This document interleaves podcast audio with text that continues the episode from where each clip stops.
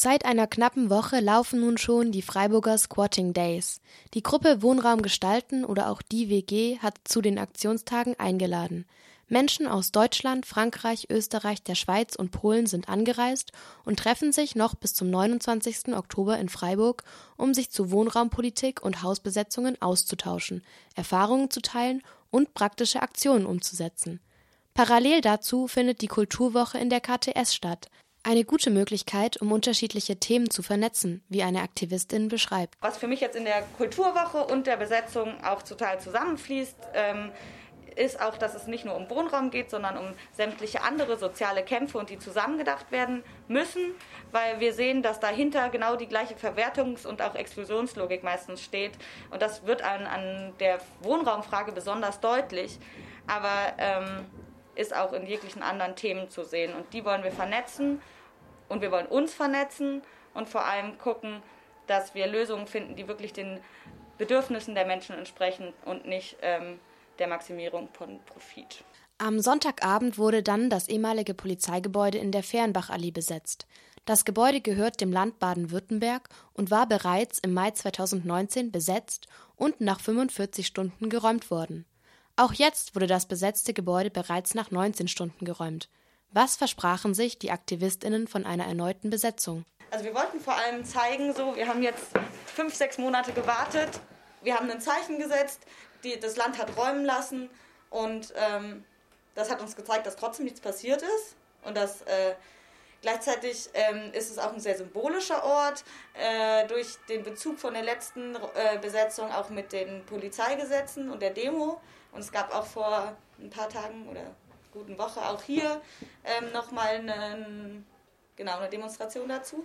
Und den Bezug zu setzen, sehr spannend. Und gleichzeitig wird an diesem Gebäude so symbolisch einerseits dieser Bezug zu Repressionen, aber auch diesem benachteiligten, aber auch benachbarten Stadtteil Meskergrün ähm, ja, das besonders deutlich. Und gleichzeitig ist dieses Objekt einfach so attraktiv. Also man könnte da wirklich Werkstätten machen. Unten ist eine Industrieküche drin.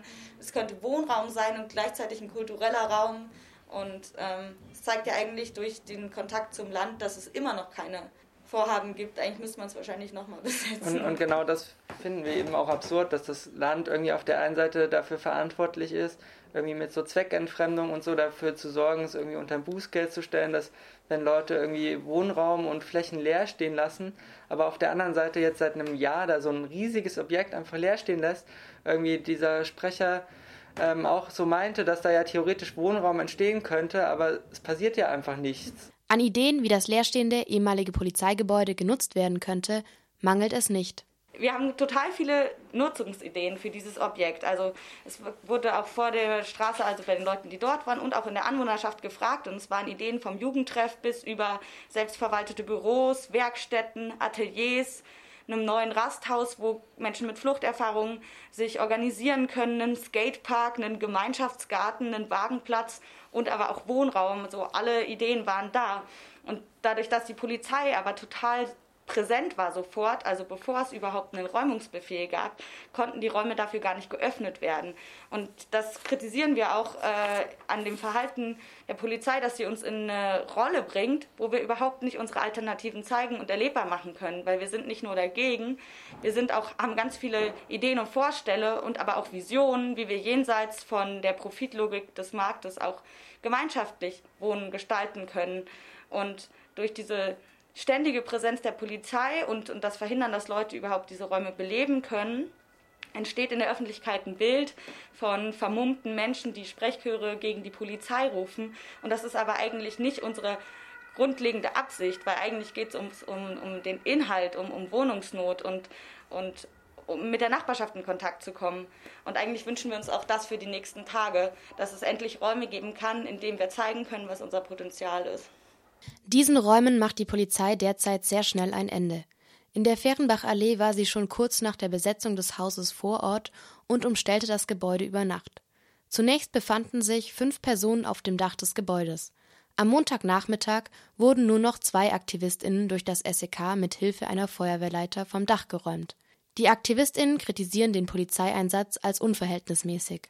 Genau, dann, dann kam ja später das SEK und die haben eine Drohne fliegen lassen, was wir auch irgendwie ganz schön krass finden, dass irgendwie bei einer Räumung so ein SEK da ist, was sonst irgendwie eigentlich so für Antiterror-Einsätze irgendwie da ist und, und nicht irgendwie um ein Haus zu räumen. Also das ist ja fast schon eine Militärpolizei, wenn man sich mal irgendwie anguckt, wie die auftreten und wie die wirken und wie krass friedlich irgendwie so ein normaler Polizist mit Helm und seiner Ausrüstung gegen einen SEKler wirkt so.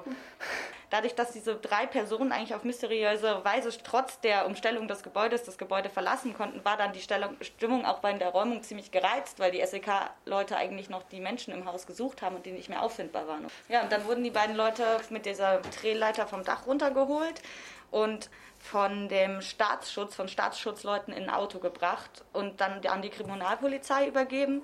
Und das war auch sehr auffällig, dass eigentlich die ganze Zeit, und wir rätseln immer noch so ein bisschen, warum in so einer großen Anzahl acht bis zehn ZivilpolizistInnen und auch der Staatsschutz die ganze Zeit da waren, die teilweise Menschen auch mit ihren Namen angesprochen haben. Das heißt, die kennen die Personen so gut. Menschen, die sich draußen befunden haben, wurden vom Staatsschutz mit äh, ihrem Klarnamen angesprochen, was wir als klares Einschüchterungsverfahren sehen. Trotzdem besetzten die Aktivistinnen der Squatting Days gleich am selben Abend erneut ein Gebäude.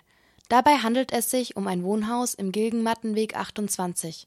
Das Gebäude stand den Aktivistinnen zufolge bereits vier Jahre leer, nachdem die Eigentümerin den MieterInnen gekündigt hatte. Angeblich wollte sie das Haus abreißen, um ein neues zu bauen, was jedoch aus rechtlichen Schwierigkeiten bisher nicht geschah. Auch hier war die Polizei sehr schnell vor Ort und räumte das Gebäude noch in derselben Nacht. Aber nichtsdestotrotz lassen wir uns ja irgendwie nicht kleinkriegen, sondern hatten dann irgendwie Bock an dem Abend gleich das nächste Haus zu öffnen und irgendwie weiterzumachen. Genau, die beiden Menschen wurden dann im Revier ED behandelt, sind wieder rausgekommen und ähm, gegen 21.30 Uhr äh, war dann plötzlich auch ein zweites Haus in Weingarten besetzt, in der Gegenmattenstraße, nee, Gegenmattenweg 28. Genau, dort fand ein Konzert statt, was eben genau das eigentlich wiedergespiegelt hat, was wir uns so gewünscht haben, zu zeigen, was unser Potenzial ist, wenn wir eben diese Räume denn haben. Und das wurde aber schon nach wenigen Minuten abgebrochen und damit begann eigentlich ein ein Verhalten oder ein Einsatz der Polizei, den wir stark kritisieren. Also sie kamen gleich trotz einer total ruhigen Stimmung mit Hunden und haben eigentlich damit das provoziert, dass es stressig wird. Ähm, sie haben den Menschen, die draußen sich aufgehalten haben, um mit der Nachbarschaft zu reden und um die Leute im Haus zu unterstützen, Haftstrafen angedroht oder sogar Präventivhaft um, und sie in Gewahrsam zu nehmen. Am Ende hatten alle Menschen, die draußen waren, Platzverweise und es gab aber zunehmend auch noch totale Schikane. Zum Beispiel wurden die Menschen nachts nicht mehr zu ihren Fahrrädern zurückgelassen. Zu dem Zeitpunkt fuhr auch keine Straßenbahn mehr. Und als die Leute ihre Fahrräder jetzt später zurückholen wollten, war bei denen die Luft rausgelassen zu teilen. Und nachdem alle SupporterInnen verdrängt worden waren und auch keine Presse mehr vor Ort war und Öffentlichkeit, wurde nachts um drei geräumt. Zu dem Zeitpunkt haben sich 30 Leute in dem Haus, äh 30, 13 im Haus aufgehalten und die Polizei ist mit wahrscheinlich mit dem Rambock und mit bellenden Hunden da rein. Dabei ging von den ähm, BesetzerInnen gar keine Eskalation raus. Und bis dahin war auch die rechtliche Grundlage dieser Räumung total ungeklärt. Also anders als bei dem äh, Gebäude in der Fernbachallee, was ja der Land gehört, war das, ist das in Privateigentum. Und ähm, eigentlich ist, äh, muss man bei Hausfriedensbruch ein Antragsdelikt und es war nicht klar, ob diese Person wirklich den Antrag gestellt hat. Im Polizeibericht steht, dass sie den Antrag stellen wollte. Aber genau, wir kritisieren auch diese Intransparenz und vor allem, dass das nachts ohne Öffentlichkeit, ohne den Schutz der Presse, ohne den Schutz der Menschen, die draußen waren, so äh, vonstatten gehen konnte. Die derzeitigen Beispiele in Freiburg zeigen, dass BesetzerInnen nicht die Möglichkeit gegeben wird, Freiräume zu schaffen oder mit den EigentümerInnen in Dialog zu treten – um andere Lösungen als eine Räumung zu finden. Geht das auch anders? Hm, vielleicht dazu würde ich einfach mal als krasses Gegenbeispiel die Gartensia in Tübingen nennen. Das ist ein Haus, was vor mehreren Monaten besetzt wurde und da war die Polizei gar nicht vor Ort während der Hausbesetzung. Da kam, da kam mal der, der Ordnungsamtschef vorbei und der Makler so, also da, da, war auch so eine Erbengemeinschaft und die Frau ist aber irgendwie noch nicht ganz gestorben und deswegen so voll die unklaren Eigentumsverhältnisse und wie es mit dem Haus weitergeht. Ähm, und deswegen war der Makler so als Vertreter dann mit dem Ordnungsbürger, also mit dem Ordnungsamtschef dann halt vor Ort, um sich irgendwie mit den BesetzerInnen an einen Tisch zu setzen und zu, zu reden. Und da wurde dann sehr schnell irgendwie eine Lösung gefunden und das Haus wird seitdem irgendwie von den Leuten da selbst verwaltet und da gibt es ein Café, was jeden Tag ganztägig auf hat und wo man hinkommen kann, egal was Mensch irgendwie ist und macht und einen Ort irgendwie findet, wo man einen Kaffee trinken kann und einen Tee und wo es ein bisschen Kuchen gibt und ja, wo es irgendwie voll gut geklappt hat, so einen Freiraum zu schaffen, was aber irgendwie derzeitig in Freiburg nicht möglich ist, wenn, wenn dann da gleich die Hundertschaft mit Hunden ankommt und bei so einer Räumung dann Leute noch irgendwie vom SEK eingeschüchtert werden. Die BesetzerInnen vermuten, dass die Stadt Freiburg und die Polizei auf die Squatting Days vorbereitet sind und versuchen, die Besetzung möglichst schnell zu räumen, um der Thematik nicht so viel Aufmerksamkeit zu geben. Was bedeutet das für die restlichen Squatting Days und weitere Besetzungen in Freiburg? Ja, hoffentlich schaffen es ein paar Menschen da mal drüber zu diskutieren und sehen dann vielleicht auch ein, dass es vielleicht auch okay ist, uns ein bisschen länger drin zu lassen, anstatt da jetzt irgendwie so viel Geld für zu verpulvern, uns da wegzukriegen, weil ja, wir haben auf jeden Fall noch ganz viele Häuser auf dem Schirm, die wir auch noch besetzen können so und wir werden da weitermachen. Also ich glaube auch Besetzungen gehen auf jeden Fall weiter und wir lassen uns davon nicht einschüchtern, nur weil sofort die Polizei da ist und die uns zeigen, dass es ein No-Go ist. Ähm, ja, und ich glaube, wir haben auch schon verschiedene Strategien in petto und die werden wir ausleben können, wenn wir endlich dann mal einen neuen Freiraum haben.